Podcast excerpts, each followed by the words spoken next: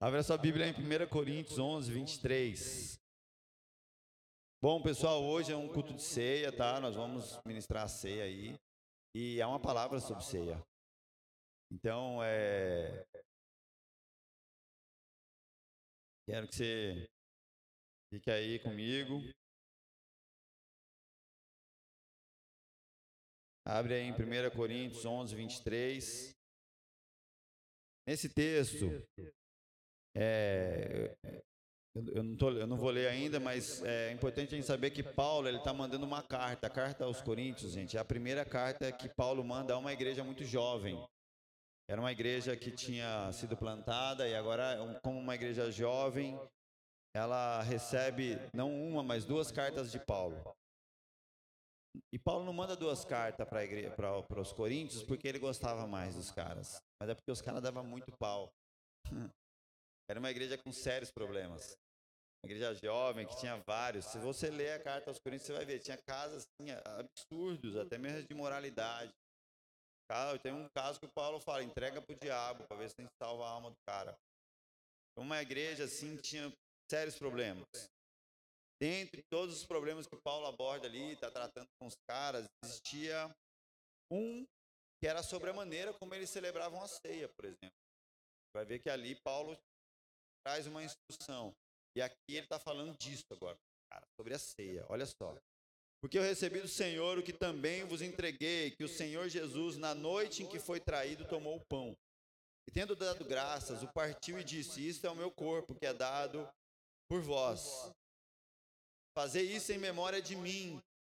Por semelhante modo, depois de haver ceado, tomou também o cálice, dizendo: Este é o cálice, é a nova aliança no meu sangue. Fazer isso todas as vezes que beberes, em memória de mim.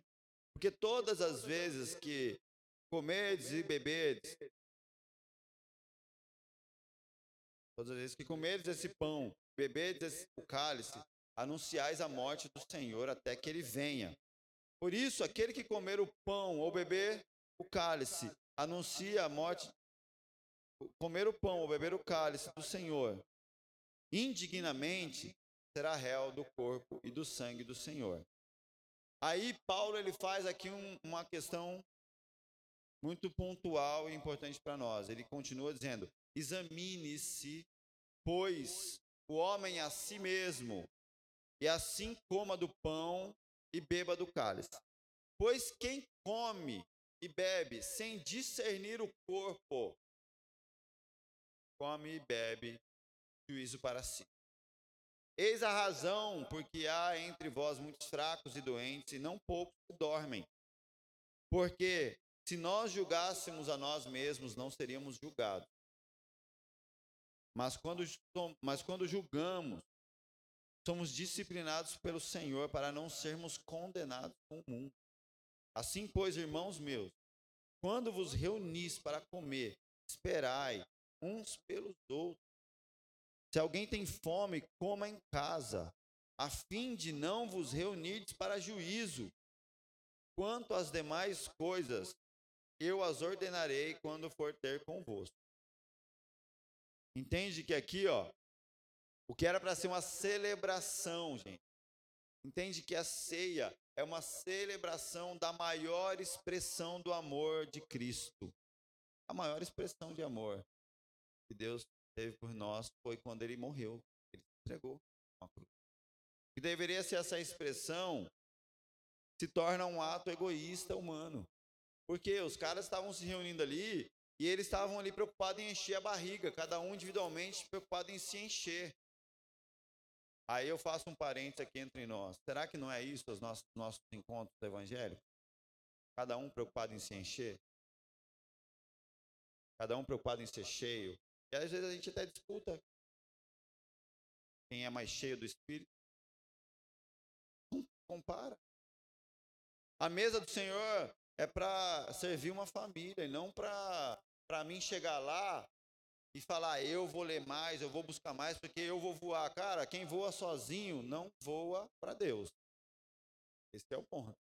O voo de Deus ele é tipo o voo de andorinha, né? Em bando. Então, amigos, você sentou na mesa, entende que essa mesa do Senhor importa-se seja uma mesa de entrega, não uma mesa que eu chego para eu vou me encher mais. É que ele estava abordando esses pontos, sabe? A galera estava ali, né? Preocupado. Aí quando a gente trata da ceia do Senhor, existe um tanto de misticismo que envolve. Gente, ele fala ali, né? Quem come sem discernir o corpo. Paulo estava falando, leia a carta aos Coríntios.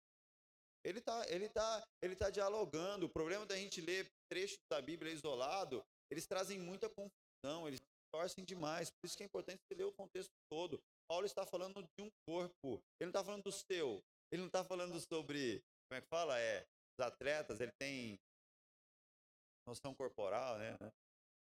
Consciência, não estava falando de consciência corporal, amigo. Ele estava falando de corpo. E a Bíblia fala desse corpo que é a unidade dos cristãos, a qual Cristo é um cabeça. É o cabeça. Vai ver que ele está falando disso. Aí chega no momento da ceia e fala: quem come discernir o corpo tal. Aí, gente, a gente trata a ceia do tipo assim: tem que me examinar para ver se eu não vacilei. Cara, deixa eu ver, eu menti. Não, peraí, eu fiquei bravo ali no trânsito. Meu Deus, será que eu tomo a ceia ou não tomo? Oh. Ceia fosse para gente santa, de verdade, a gente só ia cear no céu depois do corpo glorificado, sabe? Por favor. Como que eu acho que eu tenho que ser? Eu vou. E aí a gente fala assim: é, não, cara, seguinte, se você tiver em pecado, se você fizer isso ou aquilo outro, você vai ficar mal. Você vai sofrer retaliação, cara. Por isso que você está zoado. Aí ele fala assim: não é, é, não é à toa que tem muito entre vós doentes outras necessitados. Ele está falando de discernir o corpo. Por que discernir o corpo? É sentar numa mesa e olhar para o lado. Se tem muitos entre nós doentes, literalmente estão. Por quê? Porque nós não discernimos o corpo. Nós queremos nos encher nessa mesa. Então, ó, o camarada está passando dificuldade, morra. Eu vou encher a minha barriga. Essa é a expressão da ceia. Então é, é, muito prático a leitura de Paulo, só que a gente consegue assim criar um misticismo, uma parada doida. Não tem nada a ver com o que Cristo ensinou. E ele está ali, Paulo está ali tentando ajudar os coríntios a ter esse, essa noção de entendimento. Como é que é isso? Como é que é a ceia? É. Eu até brinco assim, né? Amo o Alessandro Vilas Boas, mas eu brinco com aquele louvor dele. Não dá para cantar na ceia aquele louvor, eu não trouxe nada para mesa. A mesa é um lugar que você entrega. Aí a gente chega na mesa querendo só que eu, né, venha a mim. Não. Mesa é um lugar de entrega, é um lugar de contribuição, é um lugar de voluntariado, é um lugar de doação, é um lugar de olhar para os lados dessa mesa do Senhor. A ceia é isso. Ele está alinhando ali os caras nesse sentido de discernir o corpo. Que corpo é esse que você tem que discernir? Você tem que ter entendimento que a ceia é a expressão da morte de Deus. Para quê? Para que um corpo fosse formado. Então, se você está ceando para você, você não entendeu nada da ceia. É isso que Paulo está falando. Gente, se, se a cruz de Cristo produziu uma igreja, um povo, um corpo da qual ele é o cabeça, você está ceando de maneira individual, você não entendeu nada, você não discerniu que existe um corpo, você não está discernindo coisa alguma, tá assim, entendeu? É meio que assim, Paulo está falando, galera, sobre isso que ele está falando quando ele fala de discernir o corpo. E o que, que a gente tem que entender, gente? Jesus, ele sentou à mesa com os amigos dele ali. A mesa, no momento em que Jesus, ali no cenáculo, ele, ele faz a ceia, ele não estava ali, cara, cercado de gente, sabe? A gente fala assim, não, a gente tem que estar tá todo mundo, tal. Tem que estar, tá, mas a ceia ele estava ali com os amigos, cara. Não era com qualquer um, não. Não tinha multidão no momento da ceia. Jesus não partiu o pão e falou para as multidões: Esse é o meu corpo. Não, ele falou para 12 homens: Meu corpo. Pegou o suco falou: Esse é meu. Ele estava sentado com amigos. Porque ele, ele abriu o coração dele em um momento de profunda aliança. Eu não vou entrar nesse assunto, mas se você entender o que foi essa essa refeição, e partir pão e vinho, na cultura de um judeu, você vai entender que não era um negócio de comer um negócio. Vamos comer uma esfirra e tomar um guaraná. Não. Existia uma expressão em partir pão e vinho ali para aqueles homens que estavam sentados na mesa. Eles entenderam a relação de profunda aliança que Jesus estava falando com eles. Do tipo assim, cara, o negócio é sério. E ali ele chama 12 homens, amigos, a uma mesa. E aí você fala assim: ah, legal, cara. Esses caras aí que estão ceando com Cristo, eles eram amigos de. Eles tinham uma relação de profunda amizade, sabe por quê? Porque todo domingo eles se reuniam por quatro horas. E eles se desenvolveram uma profunda relação de amizade. Não, cara. Viviam juntos. Eles tinham vida. Tipo assim, João sabia qual era o cheiro do sovaco de Pedro, meu querido. Entendeu? Aí a gente se reúne domingo, quatro horas semana. Você vê uma pessoa, você acha que você vai ter uma relação de profunda intimidade, de igreja, de irmão, para falar, tenhamos reunindo um corpo. Cara, de verdade, tá tudo errado. O Senhor nos ajude, sabe? Mas é isso. Paulo está falando para uma igreja que precisava de ajuda. Que o Senhor fale conosco. Precisamos de ajuda. Essa é a nossa realidade. Precisamos de ajuda, Pai. Nos ajuda aqui. Porque não tem sentido para um cristão que vem num culto domingo de manhã, porque ele precisa de uma palavra para viver o resto da semana, achar que ele é corpo e ele está discernindo algum troço. Não está. Está discernindo é nada. Não tem. Você não tem. A, a, a, a, gente não tem a intencionalidade, cara, de, de viver a igreja. A igreja da segunda, sabe qual é a igreja da segunda? É tipo assim, cara. Aquele irmão que você vê ele no centro da cidade, você passa pelo outro lado da calçada, mas você vê ele aqui dentro desse prédio, te abraço, cara. E aí você fala, somos corpo. Amigo, talvez aí a gente entende por que, parece que a Bíblia não faz sentido quando ela fala da vivência do Evangelho, das, da beleza do Evangelho. A gente olha para nós, olha para nossa realidade, olha para nossa casa, olha para nosso casamento e fala: por que, que a conta não fecha? Porque talvez a gente não tenha nada a ver com o que a Bíblia fala. Simples assim. Para fazer um bolo de laranja, amigo, você tem que usar laranja. Se usar abacate, vai dar um bolo de abacate. É assim. O negócio não é tão complexo, não. Aí a gente arruma o quê? A gente tem que arrumar uns demônios para poder explicar esse negócio. Porque essa conta não fecha, então a gente arruma o Nosferato, a Jezabel, o Leviatã. Aí a gente vai arrumando um tanto de demônio para explicar o porquê que a gente não vive a Bíblia. Porque, gente, a culpa não é minha. Sabe o que acontece? É um levante. Não sou eu que decido no corpo, é um levante. E aí eu começo a acreditar que o inferno é mais poderoso do que Deus, do que a, palavra, a própria palavra do Senhor. Que o inferno tem mais poder de me fazer não cumprir do que a morte de Cristo tem poder para me fazer cumprir. Vocês estão, vocês estão entendendo alguma coisa? Que eu tô doido aqui, né? Eu acho que eu sou um louco no meio de todo esse negócio. Mas que seja, né, cara? essa loucura seja sabedoria para Deus. A ceia é a mais profunda revelação do coração de Deus. Ele abriu o coração dele ali. Você está entendendo que Cristo sentou com 12 homens e falou: o plano crucial da humanidade, da criação é esse. Vou contar para você. Toma esse, toma esse. Vou morrer. Sim, cara. A gente pira no Apocalipse muito massa o Apocalipse. Mas a, a maior revelação foi a maior revelação. Sabe, o pivô do mundo aconteceu naquela mesa. É o porquê nós existimos. É o porquê um dia o mundo foi criado. Porque Deus amou o mundo de tal maneira. Ele falou: Eu morro. E ali, naquela mesa, Não é qualquer mesa, mesa de amigo. E agora a gente está celebrando a expressão do que foi isso, de que jeito que a gente faz. Que jeito que a gente... Então entende que Cristo sentou à mesa com 12 amigos, que não foi algo de repente, porque foi algo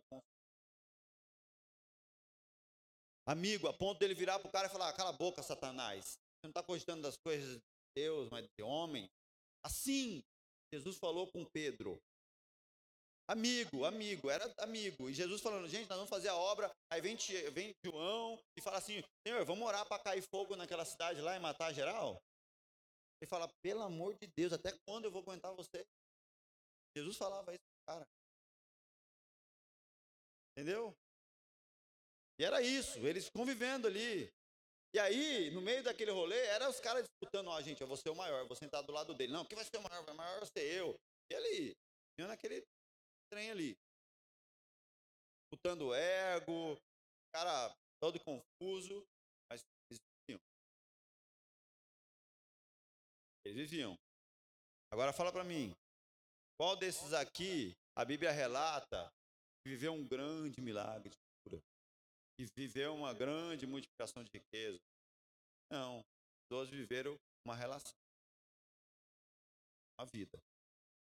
Caminhada. A mesma poeira que estava na sandália, na sandália de Jesus estava na sandália daqueles caras. Mesmo, mesmo negócio. Essa vida levou eles a sentar na mesa. E ele fala: Eu vou morrer por vocês. Ali ele se revela. Entende que você. Aí a gente fala assim: Não, cara, para você cear, tem que ser batizado. Sou batizado. Tipo assim, a, a, tem gente que acredita que se o cara não for batizado e ele cear, ele vai engasgar e morre. Com aquele pedacinho de pão, né? Negócio assim. Porque o Nosferato vai te pegar. Olha, gente, de verdade, nem meus filhos acreditam mais nessa coisa. Minhas crianças com 5 anos não acreditam mais em Papai Noel, em, em, não acreditam mais em Coelhinho da Páscoa, não acreditam em nada disso. Sabe por quê? Eu estou treinando eles para não acreditar nessa coisa. Porque quando vier falar Nosferato Miguel, ele vai falar: Ah, tipo Papai Noel? Tô ligado. Tipo, agora deixa eu ser cuidadoso aqui com as minhas palavras. O inferno existe, ele é real, tá? Uma terça parte dele se tornou demônio. E sim, são os nossos adversários, não os de Deus, mas os nossos. Porém, gente, estabeleceram uma força para demônios para justificar o fato da gente não viver igreja. Isso é totalmente lúdico, é totalmente Isso é. Porque a Bíblia fala que o inferno não pode resistir as portas do inferno não resistem à igreja mas à igreja Não a igreja do Zezinho, não a igreja do Joãozinho, não a igreja do Gustavo, a igreja do Senhor. A igreja que pertence a ele. E aí a gente fala, tem que estar, tá, tá, tem que estar tá com os dízimos em dia, não pode estar em pecado, né? Tem que ser. Só que Jesus não falou nada disso. Sabe, a questão é você tem que ser amigo para sentar na mesa com ele. Entende uma coisa agora? Eu vou te falar que não existe nada mais profundamente espiritual do que ser amigo de Deus. O nível mais punk, espiritualmente falando, é amigo de Deus. Sabe por quê? Você busca certos talentos, você anseia ter revelações e, e ter visões e ter poder de cura. Mas entenda uma coisa, nós estamos falando de dons. E até mesmo gente que Jesus vai negar a entrada no céu, manifesta coisas. Só que Jesus vai abrir as portas para os amigos. Amigos. A revelação mais profunda ele entrega para amigos. Não entrega para pessoas talentosas, carismáticas. Amigos. Abre aí então Lucas 22, para a gente para a palavra aqui.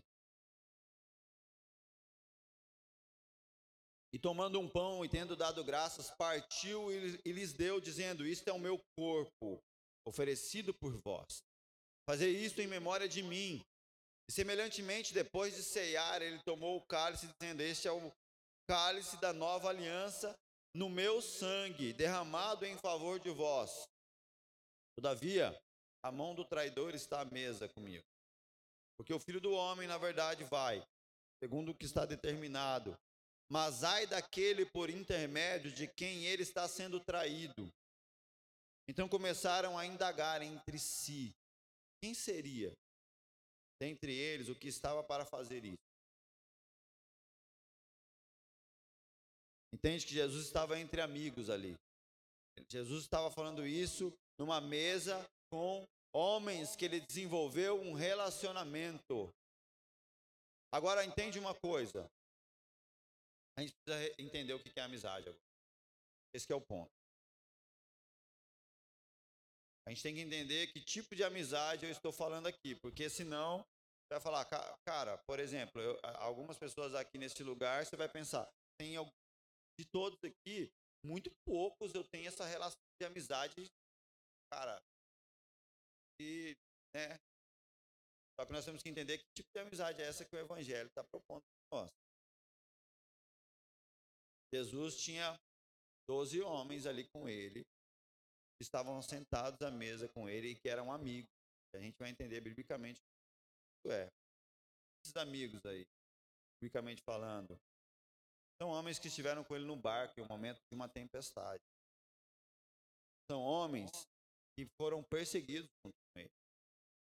Momentos em que assim os fariseus, a galera já queria matar Jesus, Jesus tinha que sair fugido no meio da multidão e os camaradas junto. O cara tudo sendo perseguido, fugindo com Jesus. Passaram frio com Jesus, passaram fome com Jesus. Eles se desentenderam ali entre eles. Inclusive, discordaram de Jesus em momentos. Não pensa que os doze o tempo todo concordavam com Jesus. Imagina a relação de Deus com os seus discípulos. Nós estamos falando de Jesus. A ponto de Pedro chegar para ele e falar: oh, você está errado, tá bom? Você está errado.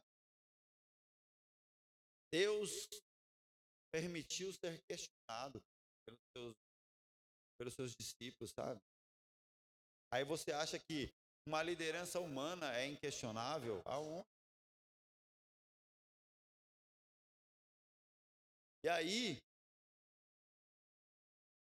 eles estavam ali, passavam por várias coisas. E o que que, o que, o que, que era, o que nós estamos falando da amizade entre eles? Eles estavam expostos uns aos outros. Uma relação de exposição. Uma relação onde eles abriam o coração um para o outro. Essa que era a verdade entre eles. Aí você está falando, pô, Jesus estava com um amigo, Pedro negou, Judas traiu, todos os outros abandonaram ele. A Bíblia diz que todos fugiram.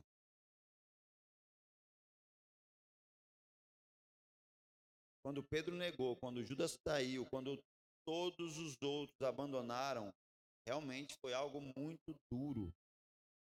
Não somente porque Jesus é o Cristo, sabe? A gente pensa, nossa, ele é o Cristo, como eles fizeram isso com ele? Mas porque eram amigos.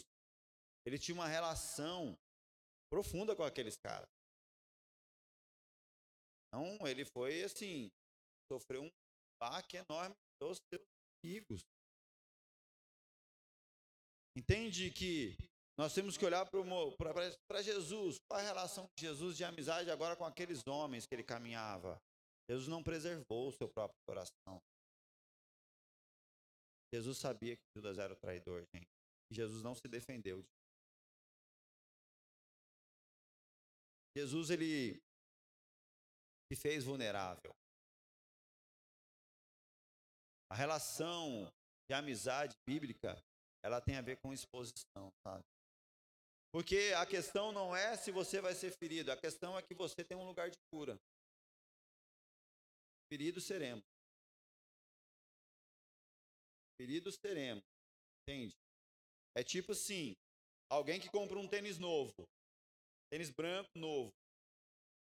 Passa um ano, você nunca viu o tênis da pessoa. Você fala, cara, e aí? Aquele tênis lá que você comprou. Ah, velho, se eu usar vai sujar. Tudo bem? Você vai ter o tênis limpo e branco dentro da sua casa. você nunca vai usar o tênis. Nunca vai usufruir. E assim nós lidamos com o nosso coração, entende? Nós lidamos com as, com as nossas afetividades. Então, beleza, guarda, vai ficar limpo, não vai ser tocado. Mas para que serve um tênis guardado? Ele foi feito para pisar. Ele foi feito para se sujar, para se gastar. Entende uma coisa, pessoal? Olha só, fazer um parênteses aqui e eu preciso que vocês me acompanhem, tá? Como nós lidamos com a vida? Ó, eu, Gustavo, tenho 39 anos.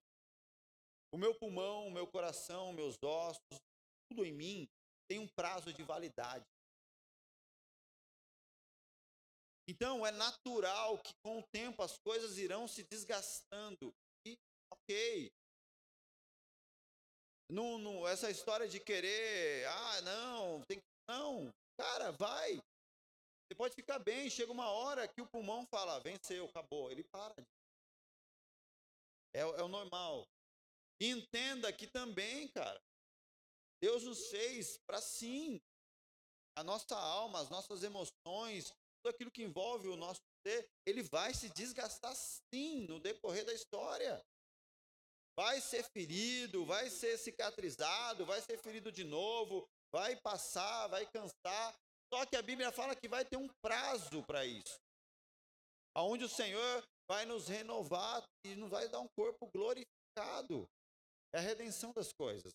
Então nós queremos preservar algo que Deus já deu um prazo de validade e de troca.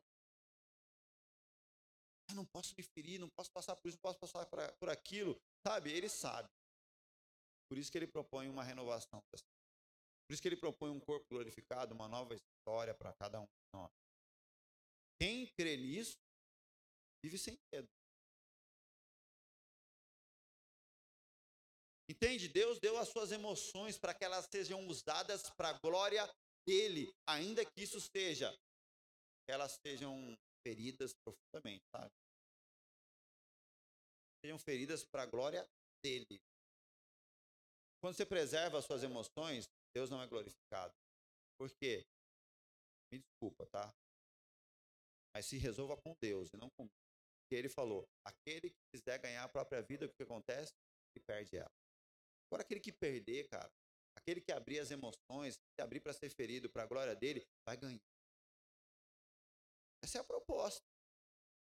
Essa é a relação que Cristo tinha ali com aqueles caras. Ele não se preservou, ele não ficou se escondendo, fazendo joguinho de segredo, não.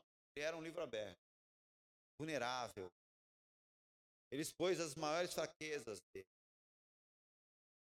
E ali, o que a gente tem que entender Jesus não estava se, se preparando, se armando de defesas contra as ofensas e as traições, não. Jesus,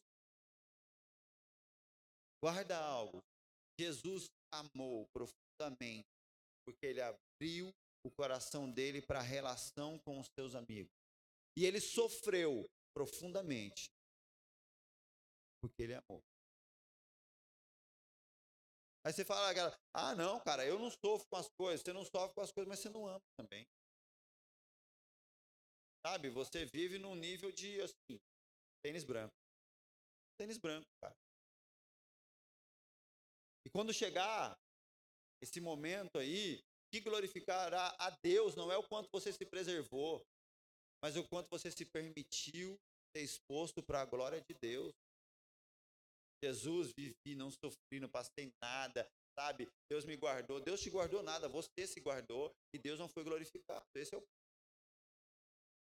É duro, sabe? Não é fácil, cada um tem as suas vidas, as estruturas emocionais são individuais, cada um conhece o seu limite. Mas o ponto é, dentro do seu limite, dentro de quem você é, se preservar não é um plano de Deus. Porque senão, cara, é o seguinte: um coração fechado não entra nada, inclusive amor. Porque nós passamos por momentos de traição, de ferida, nos decepcionamos com pessoas, aí o que a gente faz? Fecha, cara. E acha que esse é o melhor lugar agora para estar. Fechado, vou me preservar, ninguém me toca, tal. Mas é o seguinte, você também não vai amar. Porque não entra ferida, mas não vai entrar nada também. é o que, que nós vamos torcer? A expressão da frieza. Não. É a expressão do amor. E o amor de Deus é esse. Cristo vulnerável. Cristo vulnerável. Um Cristo vulnerável, gente, é um Cristo que estava numa cruz pelado. Os historiadores relatam assim que provavelmente ele tinha urinado no próprio corpo, tinha defecado, ele estava. Não era uma imagem legal. Porque a exposição de dor que ele passou era, era absurdo. Não era um Cristo preservado, mas era um Cristo exposto totalmente em todas as suas faces ali naquela. Agora eu quero dizer um alerta de fato. Tomem cuidado, sabe? Porque você pode conseguir se defender muito bem. Talvez você conseguiu até aqui. E você encontrou um meio de ter, ó, amigos, entre aspas, né? Amigos. Você encontrou um meio de, de ter amigos, entre aspas, muito bem entre aspas. E se relacionar com as pessoas sem ser ferido e você acreditar que isso é maravilhoso. E aí você pensa, nunca mais vou passar por traições, nunca mais vou passar por feridas que eu passei quando eu confiei em homem. O ponto é, você confia em Deus? Você confia em Deus, você não teme os homens. Muito menos ser ferido por ele. Pode ser que isso funcione, tá? Esse esquema de defesa, de ter amigos de maneira superficial. Você não vai ser ferido, porém você não vai amar. Não vai viver a expressão de Deus. O amor de Cristo não pode ser vivido por alguém que se fecha para si. Essa é a verdade. Alguém que se fecha para se autopreservar não consegue viver o amor de Cristo. Só verdadeiramente vive o amor de Deus quem abre o coração. E, e, e isso é uma condição de estar vulnerável nos relacionamentos para poder viver o amor. Era isso que Cristo estava vivendo com aqueles homens. Olha o que a palavra de Deus fala em João 15, 15.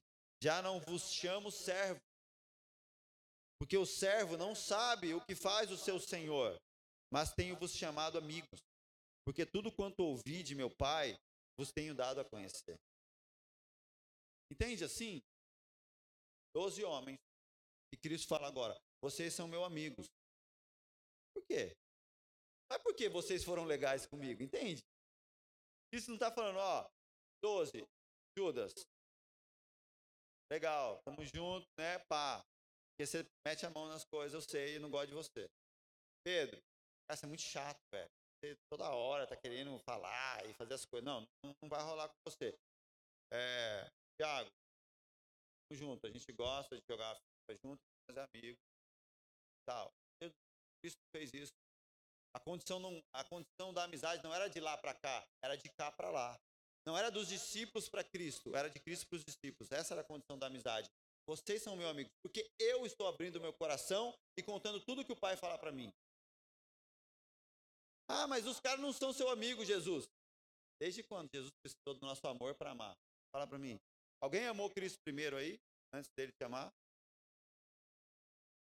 Na verdade, eu não tinha nada de afeição por Jesus quando ele me amou profundamente. Então a relação de amizade não é esperar que alguém faça algo para mim para eu ser amigo do outro, pelo amor de Deus. Jesus deixou muito claro: vocês são meus amigos porque eu estou abrindo o meu coração para vocês, pondo as verdades mais preciosas que eu tenho. Tudo aquilo que o Pai está falando para mim, eu estou dizendo E Cristo ele fala assim para aqueles doze homens. Em João 15, 13. Ninguém tem maior amor do que esse, de dar alguém a própria vida em favor dos seus amigos. Entende que a relação de Jesus com você não é que assim ele estava se entregando na cruz para que você fosse um bom operário aqui na igreja e fizesse o trabalho de louvor da. Não. Porque ele, ele, ele, ele propôs uma amizade contigo. E, não, ele, e ele não está preocupado se você corresponde. Ele escolheu. A decisão da amizade foi dele. Agora, o que você faz com isso, o que eu faço com isso, nós vemos no texto dos doze. Nem todos tiveram o mesmo caminho. Doze amigos íntimos da mesa, nem todos iram para o mesmo lugar. Mas Cristo propôs uma amizade para aquele cara. E se você se diz um cristão, é essa a proposta de Cristo para você, é essa a proposta dele para mim. Não é que você venha aqui seja um espectador de um espetáculo. Fala para mim aqui, que amizade você tinha? Que amizade você tinha com Deixa eu pensar aqui, minha memória às vezes não vai ajudar as referências que eu tenho. Vou tentar atingir todas as, as, as etapas, tá? Aí. Que amizade você tinha com o Agnaldo Timóteo quando você ia no show dele? Comecei assim, de lá para cá. Você via o show dele, você amava ele, você achava legal, mas você não tinha coisa alguma com ele. Que amizade você tinha com o Michael Jackson? Você sabia tudo dele, você sabe tudo que ele faz, você ama a música dele, mas ele é um artista, você vê o espetáculo dele. E que amizade você tem com, sei lá, gente, Fresno, Mamonas Assassinas, aí, para os mais assim, com Bob Marley, né? Que amizade você tinha com, com aí, aí, hoje a gente acredita que a gente é amigo de pessoas que a gente simplesmente segue no Instagram, sabe? Sim, porque você sabe tudo da vida da pessoa ali. E aí não existe relação, não existe vida nisso. Então por que que você se relaciona com Cristo da mesma maneira que você se relaciona com esses artistas, se Cristo nunca disse para ser assim. Que é isso? A gente vem para assistir um espetáculo que a gente espera que seja legal e que fale sobre aquele a qual a gente admira. Como se Jesus fosse de Hollywood. Ele não é de Hollywood, gente. Jesus é dos céus e ele veio na terra para se aproximar de você. Jesus não é um não é de Hollywood, ele é um amigo. Então a nossa relação não pode ser de espectador, tem que ser de amigo. Você vem para você vem para se encontrar com um amigo nesse lugar. Primeiramente com ele.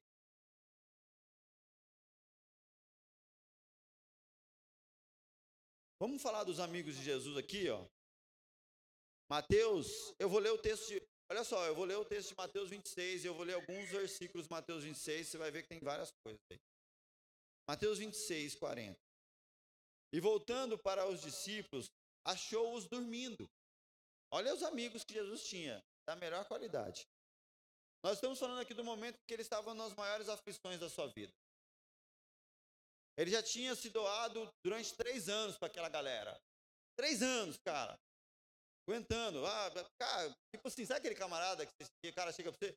Pô, esqueci o cartão, mano. Esqueci, agora até a bateria acaba, porque Pix, né? Ah, mãe, acabou a bateria, não dá para ter Pix também. Você tem que pagar a conta do cara assim? Pera assim. Jesus, nós estamos aqui no deserto, não tem nada que comer. Não, tá, vai, eu faço aí, um pão, peixe pra galera. Bancar seis de comida. Ah, não tem moeda para pagar imposto. Vem cá, pega lá, paga a moeda. Ensina, cuida, aguenta a murmuração, aguenta, cuida, pá, e vai. Aí chega um momento que Jesus fala, pô, agora, cara, Vamos lá? Preciso de vocês. Está trash, estou prestes a, a ir para a cruz. Momento em que ele transpirava sangue, tamanha aflição e dor. Momento onde ele fala, pai, possível faça de mim esse cálice. Tá? Hum, cara, difícil. E ele fala para os caras, olha gente, ora aí.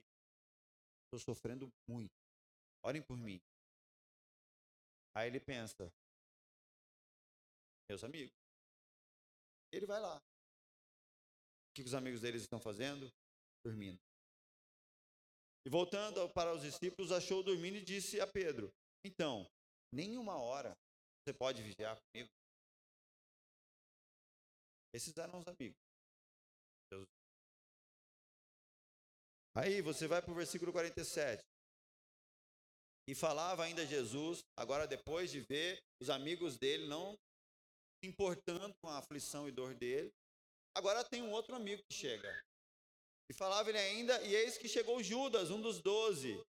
Aí você fala assim: ah, não, pastor, esse não é amigo, não dá para contar. Vamos continuar lendo. Chegou Judas, um dos doze, e com ele grande turba com espadas e porretes, vinda da parte dos principais sacerdotes e dos anciões do povo. Ora, o traidor lhes tinha dado este sinal: aquele a qual eu beijar é esse, prendei-o. E logo aproximando-se de Jesus, lhe disse: Salve, mestre. E o beijou. E Jesus, porém, lhe disse: Amigo, por que vieste?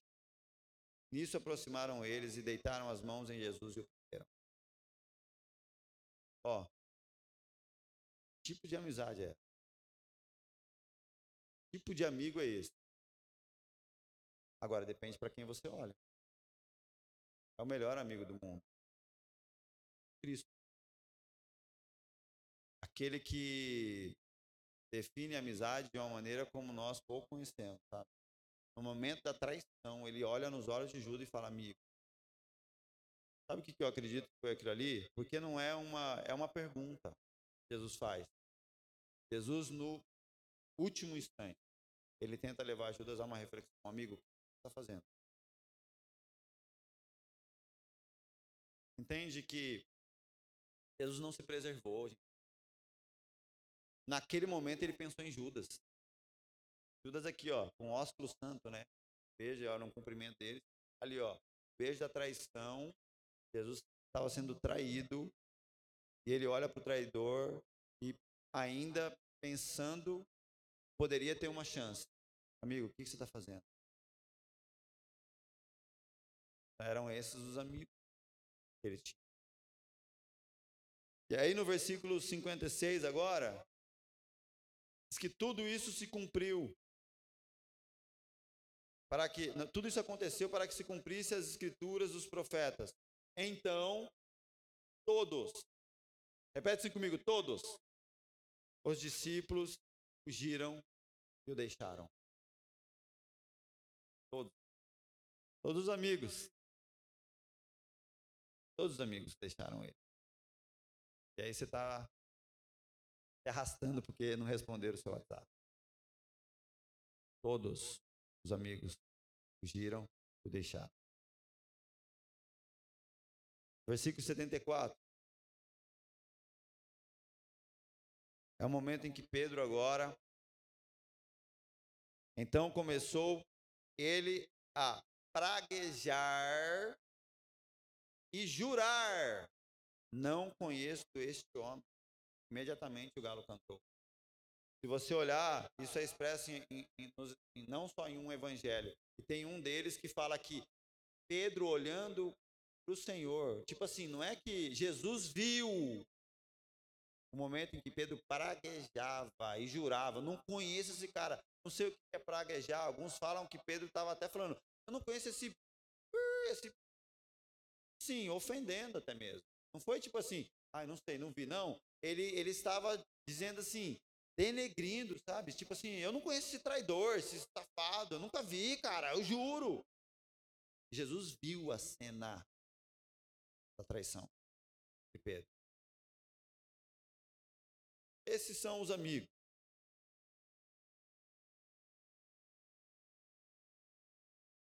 E aí, Mateus, agora, no versículo 27, do, no capítulo 27, verso 29, diz que, descendo uma coroa de espinho, puseram-lhe na cabeça e na mão direita um caniço, e ajoelhando-se diante dele, o escarneciam, dizendo: Salve, rei dos judeus! E cuspindo nele, tomaram o caniço e davam-lhe com ele na cabeça. Depois de o terem escarnecido, despiram-lhe o manto e o vestiram com as suas próprias vestes. Em seguida, o levaram para ser crucificado. Ao saírem, encontraram um sirineu chamado Simão, a quem obrigaram a carregar-lhe a cruz. Sabe quem ajudou Jesus a suportar a cruz dele? Um estranho. Sirineu, não era nem judeu, cidadão. Era um desavisado que estava passando pela rua, tipo, tinha ido comprar peixe. De repente, cata o cara e fala: ó, carrega a cruz daquele bandido ali, cara. Ele não tinha escolha, carregou. Se Deus não encontrou amigos no momento da sua grande aflição, por que, que você exige tanta coisa? Por que, que nós exigimos tanto?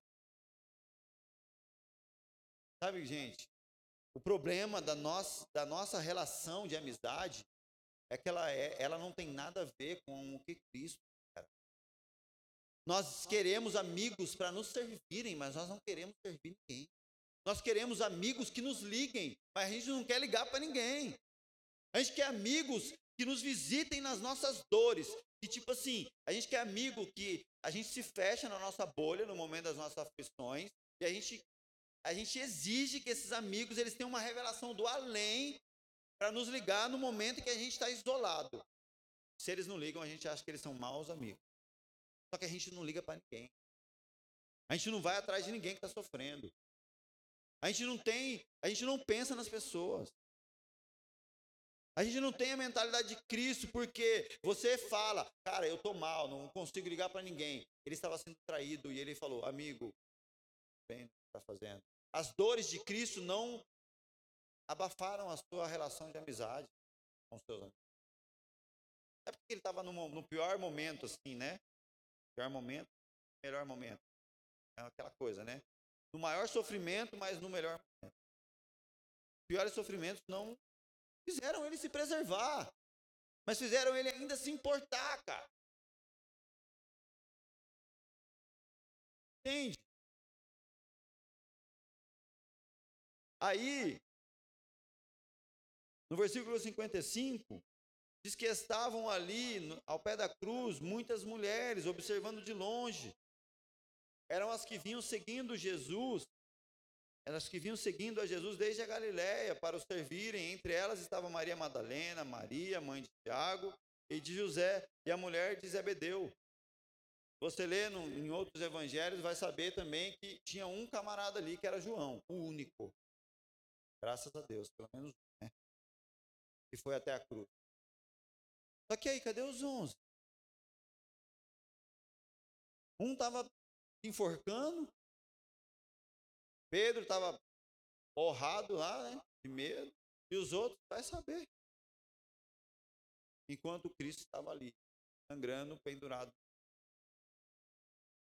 E ninguém foi pego de surpresa, porque ele foi conversando com esse cara sobre. Sabe? E o que, que eu tenho que dizer para você? A Bíblia fala em Lucas 21, 16. Jesus falando para os seus, ele diz: Olha, e sereis entregues até por vossos pais, irmãos, parentes e amigos, e matarão algum de vós.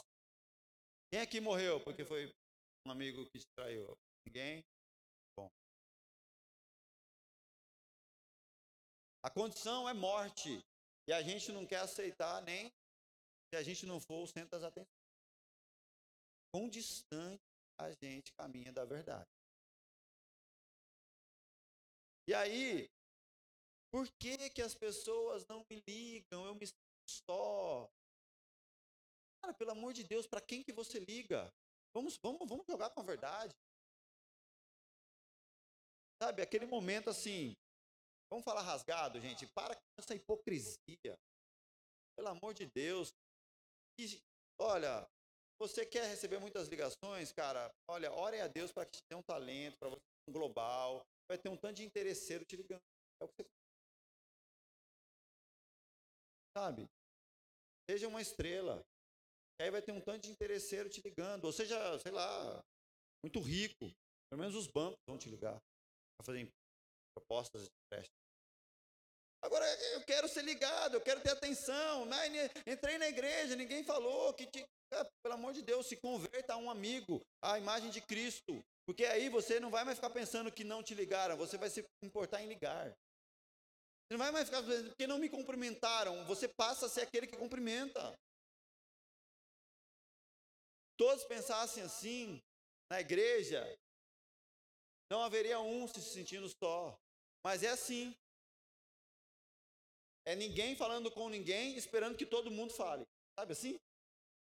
Todo mundo fechado na sua, falando, quero ver se alguém vai me Quero ver se essa igreja é a igreja de verdade.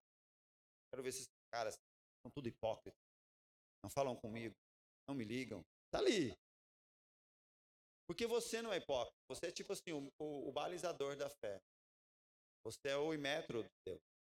Então, você não precisa fazer, você só precisa analisar. Nós analisamos. Ó, hipócritas. Não me ligaram. Não falaram comigo. Não dá. O evangelho não existe porque ninguém fala. Ninguém propõe um relacionamento. Glória a Deus pela vossa santidade, né? Agora imagina se todos nós nos importássemos em ser como Cristo. A amizade não vem de lá para cá, mas vem daqui para lá. E eu vou me importar em amar. Aí ia ser uma disputa até. A, a disputa do bem. Nós, nós, nós não, nós, a gente não ia mais ficar andando o quão, o quão perto do abismo eu chego, mas é o quão longe eu estou desse abismo. Eu não ia ficar eu não ia ficar medindo se eu tô qual, como eu consigo ser amigos sem ser um inimigo, né? Até que ponto eu me mantenho ainda na amizade sem ser um inimigo? Não, é o é o quanto eu me torno o melhor amigo possível. Eu começo a andar num outro lugar. E aí, João 15, 14 diz assim: Vós sois meus amigos, se fazeis o que eu vos mando. Cristo falando sobre a questão da amizade com Ele. Vós sois meus amigos, se vocês fizerem o que eu mando. Aí nós, pegamos, nós pegamos uma igreja que não se importa nem em Aí eu pergunto assim: quem aqui leu a Bíblia inteira uma vez? Não vou nem falar para levantar a mão. Mas aí você pergunta: quem aqui é amigo de Cristo? Geral, geral. Amigo como? É aquela amizade. Tipo assim, eu tô lá em casa e ele que me abençoe. Essa amizade egoísta que a gente acredita que ela é verdadeira. Esperamos que Cristo aprove os nossos projetos, que a gente planeje, cara, eu quero isso, isso, aquilo, aquilo, outro, e Deus, eu orei, jejuei, fiz, você que diga amém para mim. Será que tudo isso, em alguma dessas coisas, existe a vontade dele? Não, é, mas ele, ele não morreu na cruz para fazer a minha vontade? Olha, deixa eu te contar algo assustador. Agora. Se prepara, segura essa bomba. Cristo morreu na cruz para fazer a vontade de Deus e não a sua. Como conviveremos a partir de agora com isso? Cristo não morreu na cruz para fazer a sua vontade, mas para fazer a vontade de Deus. Essa é a verdade. A cruz te salvou, mas não é agora um instrumento para que a tua vontade se cumpra, mas é um instrumento para que a vontade de Deus se cumpra. Essa é a bomba. Traguei seu domingo. A condição para estar na mesa de Cristo, João 6,56. Olha que Cristo vira e fala assim, ó. Quem comer a minha carne e beber o meu sangue permanece em mim e eu nele. Assim como o Pai que vive me, me enviou, e igualmente eu vivo pelo Pai. Também quem de mim se alimenta, por mim viverá. Este é o pão que desceu dos céus. Em nada semelhante àquele que os vossos pais comeram e contudo morreram. Quem comer este pão viverá eternamente. Essas coisas Jesus disse quando ensinava na sinagoga em Cafarnaum. Muitos dos seus discípulos, tendo ouvido tais palavras, disseram: Duro é este discurso. Quem pode ouvir? Mas Jesus, sabendo por si mesmo que eles murmuravam a respeito de suas palavras, interpelou-os, dizendo: Isto vos escandaliza? Será, pois, se virem o filho do homem subir para o lugar de onde veio primeiro, o espírito é o que vivifica. A carne para nada aproveita. As palavras que eu vos tenho dito são espírito e vida. Aqui, ó. Jesus abre o coração dele para falar, olha, vocês querem uma relação de amizade mesmo? Porque de verdade, gente, Jesus não não não não está atrás de colega não. Jesus também não está atrás de conhecido. Porque não existe relação de interesse da parte de Deus. Nunca vai haver. Então, qualquer relacionamento que Deus queira edificar tem a ver com profunda amizade, com profunda exposição. É assim que Deus faz. E aqui ele está propondo isso: comer da minha carne e beber do meu sangue. Continuando o texto, olha o que acontece. Contudo, há descrentes entre vós. Pois Jesus sabia desde o princípio quais eram os que não criam e quem o havia de trair. E prosseguiu: Por causa disso é que vos tenho dito: ninguém poderá vir a mim se pelo Pai não lhe for concedido. À vista disso, muitos dos seus discípulos o abandonaram e já não andavam com ele. Jesus agora ele vê os amigos, né, aquela galera junto, tá indo fora. Ele fala: "Olha, gente, legal, estamos juntos, estamos andando. Agora vamos ter uma relação de amizade mesmo? Querem?" O pessoal fala: "Não, aí não, aí é demais, né, cara? Pô, também não, né?" E a galera sai fora. E aí, Jesus ficou abalado? Não, porque ele não tem interesse algum em relações superficiais. Ele vira para os doze e fala assim: ó, então perguntou Jesus aos doze: porventura, quereis também vós vos retirar? É tipo assim: olha, galera, vamos ter uma relação de profunda amizade. Comer da minha carne, beber do meu sangue. Aí um, aquela maioria vai embora. Aí ele poderia virar para os doze e falar: ó, oh, gente, não me deixa não. Um monte já me deixaram, eu tô mal aqui. Não, mas ele olha para os doze e fala assim: olha, não for para ser comendo da minha carne, bebendo do meu sangue, também pode. Sabe por quê, gente? Jesus se definiu sendo a verdade. Então, não existe relacionamento hipócrita da parte dele.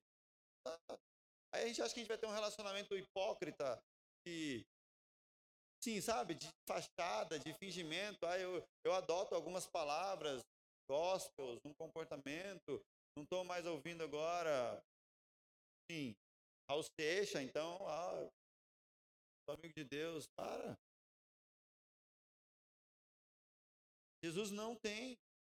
Ele é, ele é a verdade. Então os relacionamentos são verdadeiros. São relacionamentos de peito aberto, sabe?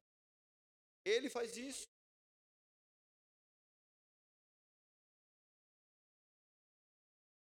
Cristo é a nossa inspiração, gente. Ele é o melhor amigo que nós temos. E não só o melhor amigo, mas o modelo de amizade para a gente Sabe, gente, olha, é... nós vamos cear agora. Eu quero propor que você tenha discernimento para cear, para discernir o corpo. Segundo a palavra de Deus, se você acha que é, a igreja, a ceia, tudo isso é para que você se dê, dê, bem, cara, então não sei. É isso que a, a palavra propõe. Agora, se você ceia, existe um propósito coletivo, não individual, é isso aí. É discernir o corpo. Cristo nos chama agora a viver de fato o reino dele, é um reino de amigo. É uma mesa de amigo. Então entende uma coisa. Eu quero ser, agora a gente precisa trazer para uma questão prática. Tem amigos que são quem? São aquelas pessoas, cara, você conversa, meu, você conta piada, ele ri, piadas dele são engraçadas para você, você se diverte, você relaxa com ele. Sabe? Aquela pessoa, no dia que você estiver mal, você fala, pá, vou ligar pro fulano, vou lá na casa dele. Você se sente à vontade. Isso, isso é legítimo. São poucos mesmo nós vamos ter. Entende? Só que o que Cristo está falando da relação de amizade não é só se a gente se identifica no rolê, é agradável para mim. É se a propósito. Sabe, se eu posso, eu realmente estou disposto a abrir o meu coração e expor para amar. Se eu vou acordar de madrugada e ajudar o cara, sem pensar que amanhã, no dia da madrugada, quando eu precisar, ele não vai me ajudar. Essa era a amizade. Ah, não, eu não vou ajudar esse cara, não, porque eu sei que no dia que eu precisar, ele não vai me ajudar. Se eu sei que no dia que eu precisar, ele não vai me ajudar, eu, eu, eu me porto como um amigo. Porque é assim que Cristo faz. Então não tem a ver com se a gente gosta do mesmo filme somente. Entende que tem amigos que sim. Não é aquele cara, aquele, aquela, você vê aqueles três juntinhos. Os três gostam do Harry Potter, os três gostam do, do, do, do joguinho nerd. Os caras são pá, igual, a mesma Você fala, legal, mas a conversa dos caras é sobre a, a teoria do Einstein, mano. Bacana, entende? É legítimo. Só que aí, quem não gosta do que eu gosto não pode ser meu amigo? Ou será que existe um vínculo maior que é o pivô da humanidade, Cristo? Pode promover a minha amizade. Agora, uma coisa eu creio: não dá para eu ter uma profunda amizade com quem, com quem não tem Cristo. Eu tenho que ter relacionamento. Isso é intencional, isso é bíblico. Eu tenho que ter relacionamento com pessoas, até porque existe um propósito, né? O ID. Só consigo tocar pessoas com o evangelho me relacionando com elas. Só que profunda amizade, segundo Cristo tinha na mesa, não era com qualquer um. Amém, gente? Essa é a questão. Um lugar para a glória de Deus habitar é um lugar onde os amigos sentam à mesa com Cristo. Não é um lugar onde um bando de interesseiros senta na mesa para ver quem dá melhor. Não é uma mesa de pôquer. Ninguém sai vencendo dessa mesa. É uma mesa de família. Sabe, nós transformamos a mesa de Cristo numa mesa de pôquer, cara. E nós apostamos no interesse de sair com o meu bolso mais cheio do que os outros. De sair mais abençoado. De ser o mais. Não, não é uma mesa de jogos. Não é uma mesa de aposta. É uma mesa da família. É a mesa de Cristo, é a mesa do pão. É a mesa onde eu, eu quero que todos comam, ainda que eu saia com fome. A motivação é inversa, porque o reino é oposto do que é esse mundo. Vamos cear, né? Eu não preciso explicar, gente. Ah, quem pode cear, quem não pode. Eu acho que eu já falei pra caramba. Você não entendeu? Eu explico depois, tá bom? Desculpa. Mas assim, no individual nós conversa, não tem problema. É, porque às vezes a pessoa não entendeu e nós temos que ter paciência. Tudo bem, mas eu é que eu acho que eu falei bastante. Eu acho. Então tá aí. Você que pegou o suquinho e o pão, você pode ficar de pé. Nós vamos cear discernindo o corpo, cara, entendendo que mesa é essa, né? Quando te perguntarem que mesa é a de Cristo, você responde: não é de poker. É da família.